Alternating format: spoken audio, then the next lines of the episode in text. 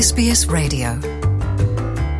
É, Luciana e ouvintes da SBS, várias escolas de diferentes graus de ensino, do secundário e do superior, em Lisboa, estão a ser ocupadas esta semana por movimentos de estudantes. Gente entre os 14 e os 24 anos denunciam a inação política, designadamente do governo, também das oposições, perante a emergência climática. No caso da Escola Artística António Arroio, em Lisboa, os alunos que participam neste movimento de luta dormiram na escola e bloquearam os acessos portões fechados.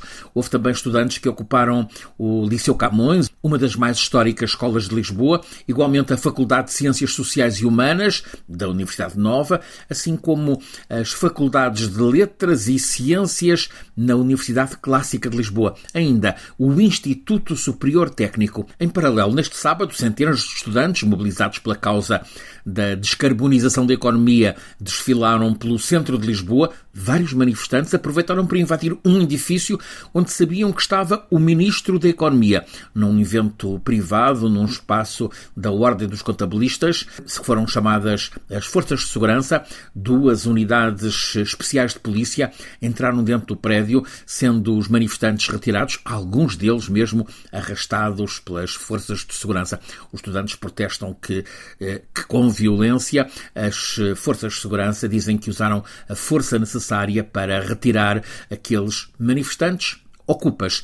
Argumento dos estudantes que contestam o Ministro da Economia. Não faz nenhum sentido neste momento estar a fazer planos de expansão do terminal de gás no Porto de Sines, como ele está a fazer, e celebrar que vai investir em gasodutos do Atlântico para o coração da Europa.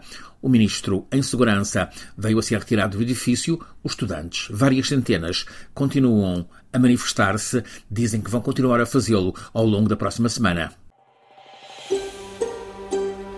Want to hear more stories like this? Listen on Apple Podcasts, Google Podcasts, Spotify, or wherever you get your podcasts from.